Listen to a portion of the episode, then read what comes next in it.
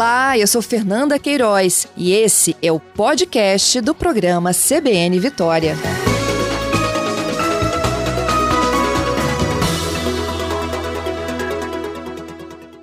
Bom dia, Reblin.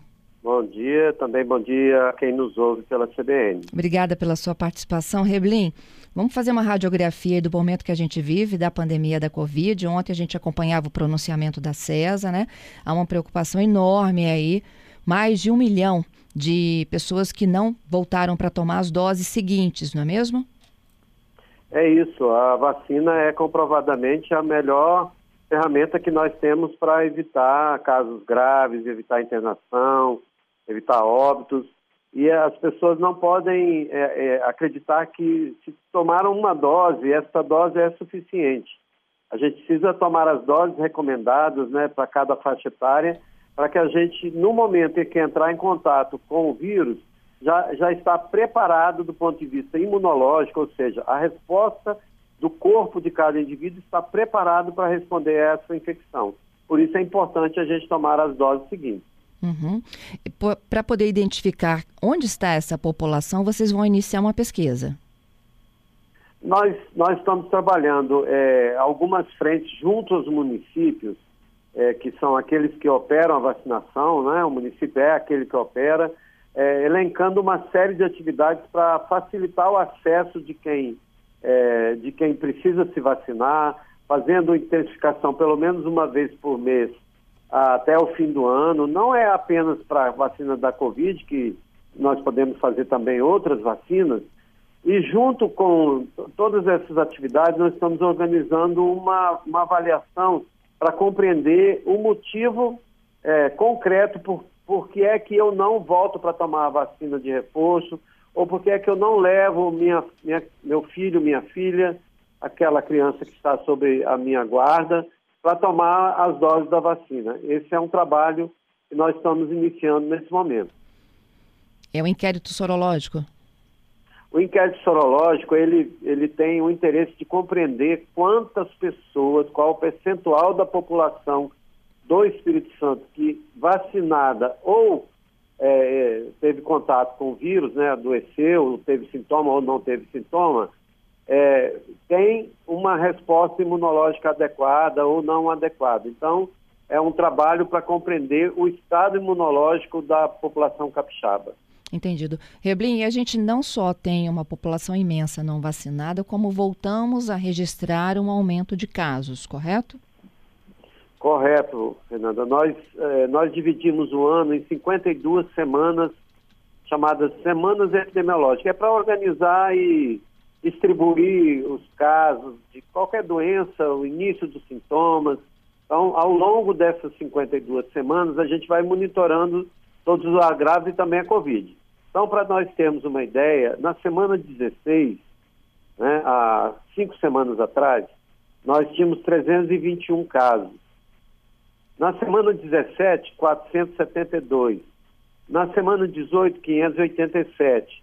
Na semana 19, 947. Na semana 20, que é essa que está em andamento e vai até sábado, nós já temos 542 casos. Então, a gente tem um aumento do número de casos confirmados é, registrados aqui no Espírito Santo. Isso já influenciou, inclusive, na taxa de transmissão, que passou de 1, né, desde a última sexta-feira? Nós ainda não temos a definição exata da taxa de transmissão, mas o risco de nós ultrapassarmos 1% é, é, é real, é concreto, e aí sim nós podemos ter uma aceleração muito grande é, do número de casos que, que né, nessa semana seguinte. Sem contar que nós estamos no momento em que as doenças respiratórias, ou seja, todas elas, né? A gente tem nesse momento muitas pessoas é, com sintomas é, de doença respiratória. Alertar que todo doença, todo sintoma respiratório, a primeira, é, é a primeira necessidade é testar para confirmar ou não se tem Covid e aí verificar se nós temos outra doença respiratória. Então, nós estamos no meio desse período que aumenta a transmissão de doença respiratória, aliado à, Covid, que tem um comportamento próprio. Nós já percebemos que desde o começo da pandemia, a Covid tem uma tendência de uma curva, dois a três meses depois é, que caiu essa curva, inicia uma nova elevação de casos. Então, é, é, esse o comportamento ao longo de todo esse tempo da pandemia. E nós estamos, sim, no momento em que os casos podem é, aumentar de maneira é, mais acentuada entre nós. Uhum. E, e, o problema de coincidir com essa época do ano, Reblin, é que muita gente pode meio que relativizar, né? Eu acho que estou num resfriado, mudou o tempo, desenvolvi uma rinite alérgica e é Covid. E é, e é Covid, na sua maioria das vezes é Covid. Portanto, a pessoa que tem um sintoma respiratório e, e outros sintomas que a pessoa julga que talvez não tivessem relação com a questão respiratória, um mal-estar geral, uma própria cefaleia, febre, né, dor no corpo, e aí tosse, é, nariz escorrendo. Então, essas pessoas devem procurar um ponto de testagem que está distribuído em todas as cidades do Espírito Santo. Aqui na Grande Vitória, onde nós concentramos 60% da população do Espírito Santo, nós temos pontos de alto fluxo, né? Como rodoviária, terminal de Laranjeiras, o aeroporto, que é 24 horas, o, o IMABA lá em Vila Velha, o CREFES, então, são a, a universidade, a UFES tem ponto de testagem, é, o, o, Hospital Jaime na Serra. Então, é, quem tem sintomas deve fazer o teste.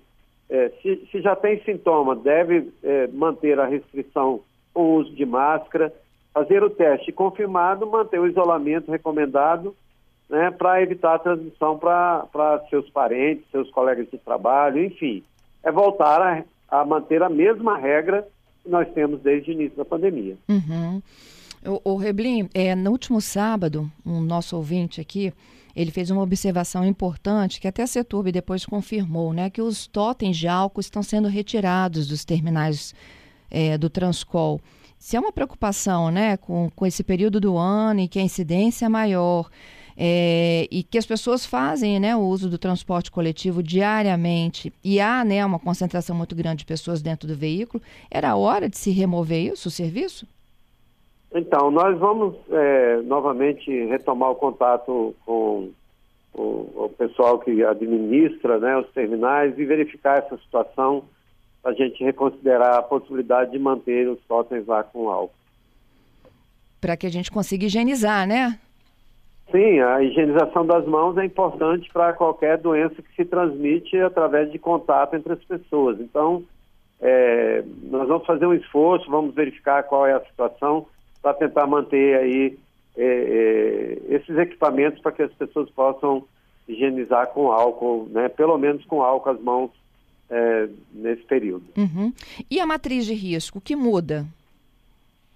Então, a matriz de risco que nós que o Espírito Santo adotou até então, ela é uma matriz é, voltada para a questão de desastres, né? E, e, a Covid é um desastre epidemiológico, né? Pelo, pela, pelo grande número de adoecimento, de internação, de óbito. Então, ela direcionava naquele momento, de maneira muito importante e adequada, como foi, é, medidas qualificadas que precisavam ser adotadas é, na população de maneira geral, que aí incluía restrição de circulação, é, restrição de funcionamento de vários setores, que não é o caso agora. Nós estamos com uma matriz construída, uma matriz epidemiológica, ou seja, ela mede é, a, a, gravidade, o risco é, da população em determinado momento. E, a partir disso, adota medidas sanitárias da saúde, recomendando é, é, maior cuidado em determinado setor ou escola, é, maior cuidado numa instituição de saúde, retomada e ampliação de leitos para ofertar para maior ou menor internação. Então, ela tem um sentido de recomendação de medidas sanitárias. Ela está em validação, nós é, vamos concluir essa validação até o fim dessa semana e na semana que vem ela será devidamente anunciada. Uhum. É, há possibilidade, Reblin, com essa nova movimentação aí de casos, de vir a ter alguma restrição daqui para frente? Não, nós não trabalhamos com essa hipótese, por, por isso mesmo a gente tem uma, uma matriz epidemiológica. O que nós vamos trabalhar é fazendo recomendações sanitárias. Pode ser que um surto numa instituição de longa permanência adote medidas específicas para aquele, aquele, aquele serviço. Um surto numa escola é, determine uma ação na escola. Ela não tem o caráter, neste momento, de medidas gerais de restrição. Uhum. É, vamos às perguntas aqui, algumas delas já chegando. O Magno, por exemplo, ele tem 49 anos, já tomou três doses. Há previsão de quarta dose para quem tem menos de 50? Nesse momento, o Ministério da Saúde trabalha numa, numa lógica de que só grupos específicos teriam reforço. É, o secretário já tem feito gestões junto ao Ministério da Saúde, é, é, trabalhando junto com outras secretarias estaduais, no sentido da ampliação dessa quarta dose para outras faixas populacionais. Mas nesse momento ainda não temos essa definição. É, é, vou até corrigir, não é nem menos 50, é menos 60, não é isso? Que quem recebe hoje é 60 a mais. A 60 a mais. Isso. A, a menos de 60 nós não temos ainda uma definição para fazer a quarta dose. Uhum. A Jéssica Reblin, ela disse que o filho foi vacinado na escola é, durante uma campanha, né? Daquela que a gente tinha que levar autorização, tá lembrado? Sim. E aí ela conta que não voltaram para aplicar a segunda dose, que as crianças estão na expectativa. E ela fala: trabalho o dia inteiro, ou eu preciso de uma ação como essa, ou uma vacinação noturna onde ela mora. Então, ela, ela, é, é, essas iniciativas elas são municipais, né? Os municípios é quem fazem a, a estratégia para alcançar determinados públicos. A minha sugestão é que ela, dependendo da cidade onde ela mora, né, não está identificado, algumas cidades já fazem a vacinação em horário noturno. Ela precisa verificar, estão fazendo vacinação aos sábados. Dia 28, a Jéssica, não é isso? Dia 28 desse mês, nós teremos vacinação, é, é, que é um, uma intensificação, nós teremos vacinação geral. Então, ela pode, nesse dia, retornar para fazer a vacinação é, do seu filho. Dia 28 é um dia D? É um dia D. De vacinação, de atualização da carteirinha? De vacinação para sarampo, para influenza e também para Covid. Sem ser esse sábado é o próximo, gente, 28 Exatamente. de maio. 28 de maio, por exemplo, é uma grande oportunidade para a população capixaba colocar a sua vacinação em dia. É, influenza, sarampo e Covid. Uhum. O ouvinte Auster aqui, olha, agradecendo a, a tua fala, Reblind, que vão voltar com o álcool, né? Nos terminais, que isso é muito importante para a proteção dos trabalhadores. Então, eu, eu, nós vamos fazer uma gestão junto à FETURB para verificar essa, essa condição. É, é, de fato, a gente não tem a informação exata da, do que está ocorrendo, mas nós vamos tentar intervir para que a gente permaneça com esse equipamento. Uhum. E o Valmir, ele pedindo para a gente repetir aqui o serviço. Ainda há testes disponíveis para quem precisa se testar com sintomas ou que tenha tido contato com quem tem Covid, é isso? Nós temos testes para livre demanda, a pessoa não precisa de requisição. É, se ela tiver o interesse por qualquer motivo, é, quer, quer, se, quer verificar se nesse momento tem, tem, tem infecção, teve contato, foi num evento, ou vai em um evento, é, ou familiar ou amigo tem sintoma, é, pode procurar livremente esse serviço que nós elencamos para fazer a testagem rápida. Uhum. O Tiago, inclusive, está sugerindo que os municípios poderiam manter né, pontos fixos de testagem. Nós estamos atualizando no dia de hoje no site Vacina e Confia todos os pontos em funcionamento. Estamos, é, nesse momento, junto aos municípios, porque nós temos os pontos de testagem de cada cidade é, buscando a informação quais os pontos neste momento estão ativos, os horários de funcionamento. Então, é, a partir de amanhã, claro, depois dessa atualização, ela é atual, mas estamos fazendo uma, um refino nessa informação. A partir de amanhã, novamente, todos os pontos de testagem atualizados no site Vacina e Confia. Uhum.